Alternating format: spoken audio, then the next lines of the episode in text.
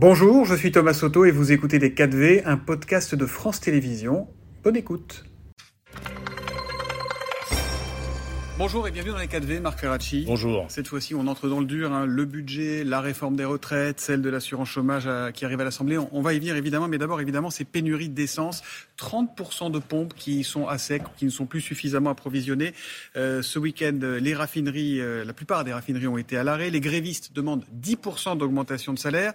Total, qui est le plus gros pourvoyeur de stations-service en France, dit qu'on va pouvoir ouvrir les négociations un peu plus tôt que prévu. Est-ce que le gouvernement doit pousser clairement les pétroliers à augmenter les salaires pour sortir de cette situation Je pense qu'il y a un esprit de responsabilité qui doit maintenant rentrer en vigueur. Ça veut dire quoi? On l'a dit, euh, quand on a voté les textes budgétaires cet été, vous vous souvenez, on a discuté de la taxe sur les super profits et on a dit qu'il y avait, de la part des énergéticiens, des pétroliers, de tous ceux qui bénéficient assez directement de la situation internationale avec des prix qui augmentent et qui font pour ça des profits, il y avait une responsabilité à avoir, c'était d'augmenter les salaires. Donc là, le message est très clair. Il a été redit par la Première ministre. Il faut que les négociations s'engagent très très vite.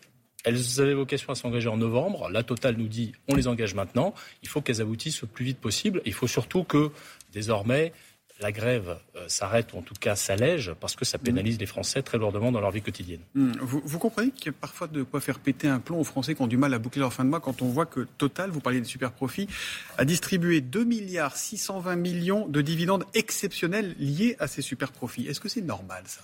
Écoutez, euh, ce qu'il faut euh, justement pour équilibrer ça, c'est qu'il y ait un juste partage de la valeur au sein de l'entreprise. Là, vous avez des syndicats qui eh bien, essayent de tenir compte de cette situation de Total qui est très favorable pour obtenir des augmentations de salaire. Il me semble, moi, que c'est légitime. Alors après, est-ce que ça doit être 10% Est-ce que ça doit être 5% Est-ce que ça doit être 6% En tout cas, la demande est légitime. Ça, ça tout à fait. Ça, c'est la négociation qui doit en décider. Mm. C'est pas l'État d'en décider. C'est à l'intérieur de Total que ça se passe. C'est à l'intérieur d'ExxonMobil que ça se passe.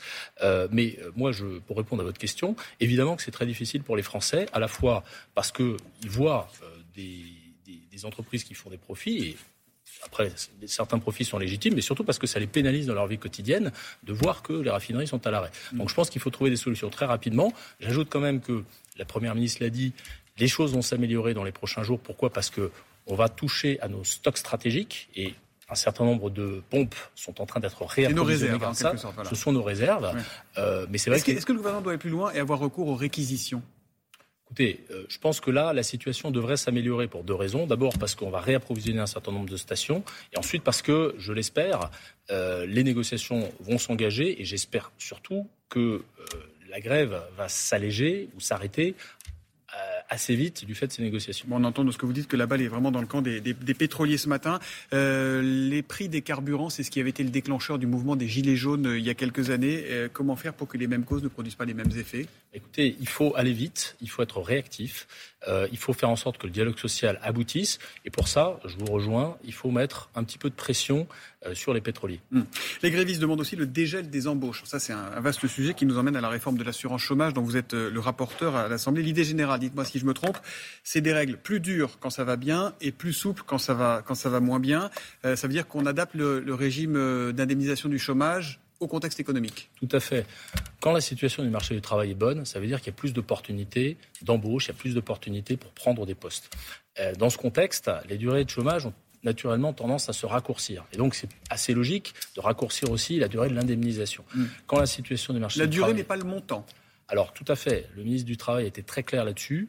Dans cette réforme, qui, si le projet de loi est voté euh, demain, euh, sera mise en vigueur, euh, sera, entrera en vigueur au début de l'année 2023, on ne touchera pas au montant de l'allocation. Pour une raison assez simple, c'est qu'on est dans une situation, d'ailleurs le prix de l'essence le montre bien, dans laquelle on cherche à protéger le pouvoir d'achat des Français. Il serait assez malvenu eh bien, de toucher au montant de l'allocation. En revanche, la durée d'indemnisation, les conditions pour être éligible, c'est-à-dire combien de mois vous avez besoin de travailler pour rentrer dans l'assurance chômage. Aujourd'hui, c'est 6 mois sur les 24 derniers. Euh, tout ça euh, fera combien là du coup? Ah bah tout ça, va faire l'objet. combien selon vous? Ça devrait être combien? Écoutez, moi j'ai des recommandations, mais je n'ai pas le boule de cristal. Il va y avoir une concertation avec les partenaires sociaux. 6 euh, mois sur 24 pourrait devenir 7 mois, 8 mois sur 24 par exemple. Euh, si on considère que la situation du marché du travail va bien, c'est plutôt le cas hmm. aujourd'hui. Sauf, que le chômeur, par définition et pas par choix, il est en dehors du contexte, il est en dehors du marché du travail, il est sur la touche. bah non, le chômeur, vous savez, euh, a vocation à être dans une situation de recherche active d'emploi. Mm. Ça fait partie des critères qui définissent quelqu'un qui est au chômage, par opposition à quelqu'un qui est inactif. Donc, euh, on fait en sorte que les chômeurs, justement, ne soient pas inactifs. On fait en sorte que les chômeurs soient non seulement incités à retrouver un emploi, ça c'est le rôle de mm-hmm. l'assurance chômage, mais aussi accompagnés. Et j'insiste sur ce point. La réforme de l'assurance chômage, c'est une première brique pour aller vers le plein emploi, pour aller vers une réduction des pénuries de main-d'œuvre. Et c'est le point de départ hein, euh, auquel il nous faut apporter des réponses. Les pénuries de main-d'œuvre, ce n'est pas simplement un problème pour les employeurs, ce n'est pas simplement un problème de création d'emplois. C'est un problème pour les Français dans leur vie quotidienne. Quand vous n'avez pas de place en crèche, vous trouvez des solutions de garde alternative. Quand vous n'avez pas de chauffeur pour les cars scolaires, eh bien vos enfants ne peuvent pas aller à l'école. Est-ce que c'est pas par là qu'il faut commencer, justement, aider les chômeurs à avoir une garde d'enfants, aider les chômeurs à avoir Mais ça se fait en parallèle. La réforme, elle va monter en, monter en charge progressivement et en même temps, le ministre du Travail début, euh, début 2023 pour le début de l'application, mais tout ne sera pas euh, en place tout de suite En fait, euh, c'est une réforme, c'est une réforme qui se fait uniquement sur les gens qui s'inscrivent ou se réinscrivent au chômage. Donc ça touche pas tout de suite tout le monde. Donc ça monte en charge progressivement. Mais ce que je veux vous dire, c'est que le ministre du Travail a été très clair. Il y a huit chantiers dans sa feuille de route. Je ne vais pas les détailler, mais parmi les chantiers, il y a tout ce qui concerne les freins périphériques, mmh. la garde d'enfants. Les sujets de mobilité, très importants, dans la ruralité en particulier, donner un accès au permis de conduire plus facile, plus rapide et moins coûteux, c'est un élément fondamental. Euh, les sujets de logement, il y a des gens qui ne peuvent pas chercher un emploi tout simplement parce qu'ils n'ont pas réglé leur problème de logement. Tout ça sera, sera, un ensemble qui devrait être pris en charge. Tout ça va mieux être exactement euh, pris, en, pris en compte. Marc Ferracci, la réforme des retraites et celle de l'assurance chômage sont assez étroitement liées puisque le gouvernement veut qu'on travaille plus longtemps. Euh, Édouard Philippe, dans le Parisien hier, il parlait d'un âge légal de départ repoussé à 65, 66 ou 67 ans. Il fait de la provoque, là, l'ancien Premier ministre, ou il dit tout haut ce que vous pensez tous tout bas? Je ne sais pas s'il fait de la provoque, je ne pense pas. Euh, en revanche, je peux vous dire que 67 ou 66 ans, ce ne sont pas les projets du gouvernement. 65, c'est le projet du gouvernement. Ah, c'est ce qui figure dans le programme du président de la République. Mm. Euh, ensuite, quel est, euh, on va dire, le calendrier pour y aller? Est-ce que euh, on se donne un objectif de 2031-2032 tout ça va faire l'objet de discussions avec les partenaires sociaux, comme vous le savez, dans les jours qui, euh, dans, les jours qui viennent. Euh, les discussions, elles porteront aussi, moi ça me semble très important, sur toutes les mesures d'accompagnement, en particulier le sujet de l'emploi des seniors. Euh, si on repousse l'âge légal de départ, ou si on augmente la durée de cotisation, eh bien forcément, les gens vont partir un peu plus tard. mais sauf que la vérité, c'est qu'il n'y a pas une boîte en France qui embauche des plus de 55 ans, eh ben ou des plus de 50 ans, vous le savez bien. Mm. Trop vieux, trop cher, les, les chômeurs envoient des dizaines et des centaines de CV, et ils sont déjà contents quand on leur répond, quand on leur dit non. Vous Alors vous exagérez un tout petit peu en disant qu'aucune n'embauche des seniors, mais vous avez raison pour dire qu'il y a un sujet culturel à régler au sein des entreprises. entreprises? Ils sont les vieux Au sein des entreprises. Pour ça, euh, il, y a plusieurs, il y a plusieurs leviers sur lesquels on peut agir. Le premier, le ministre du Travail en a parlé, euh, c'est de faire la transparence sur les boîtes qui embauchent des seniors. Mmh. On l'a fait avec l'index égalité homme-femme. Vous vous souvenez, il y a quelques années, on a créé un index avec euh, différents éléments qui a commencé de changer les comportements des entreprises sur les écarts de salaire homme-femme, sur la manière dont on promeut les femmes à l'intérieur des entreprises. Vous voulez faire la même chose avec l'emploi des seniors? Ce projet est sur la table, très clairement. Avec des sanctions?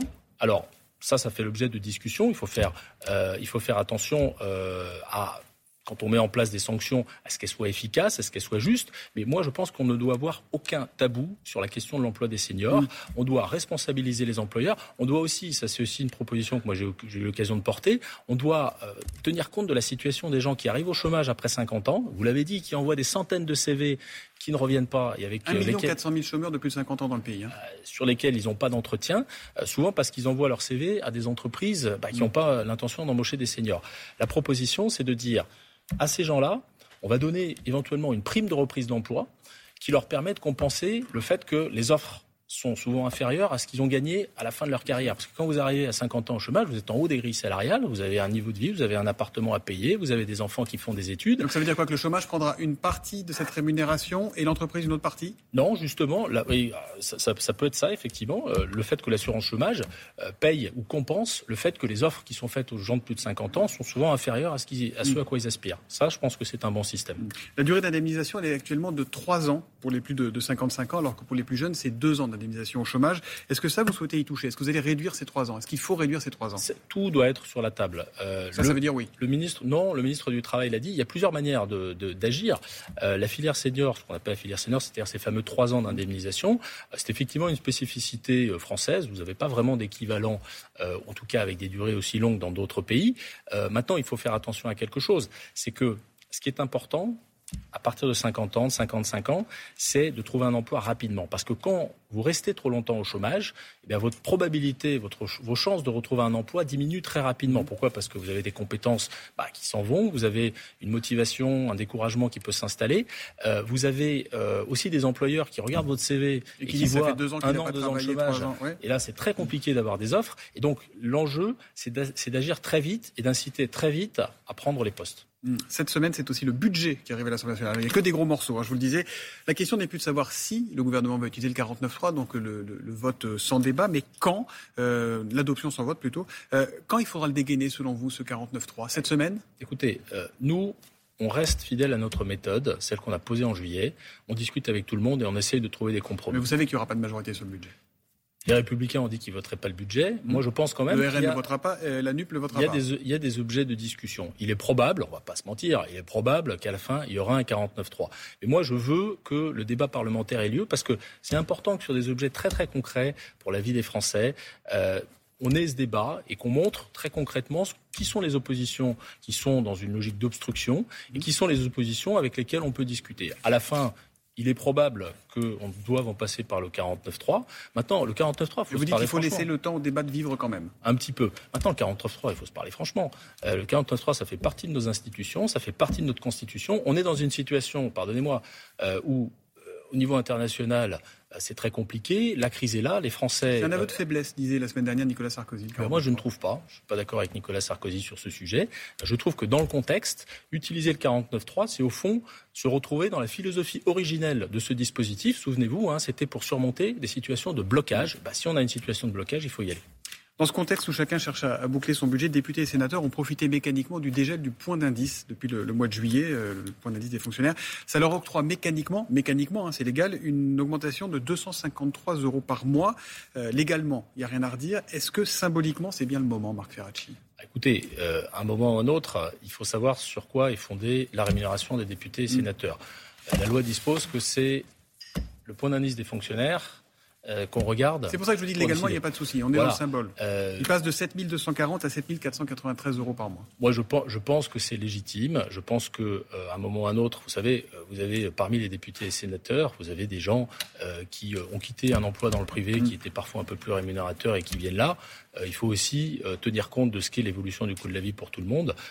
et donc, moi, je pense que les trois points et demi d'augmentation qu'a connu le point d'indice des fonctionnaires, assez légitimement, se transposent à la rémunération des députés et sénateurs. Merci beaucoup Marc Ferracci d'être venu les Merci à vous. C'était Les 4V, un podcast de France Télévisions. S'il vous a plu, n'hésitez surtout pas à vous abonner. Vous pouvez également retrouver tous les replays en vidéo sur France.tv.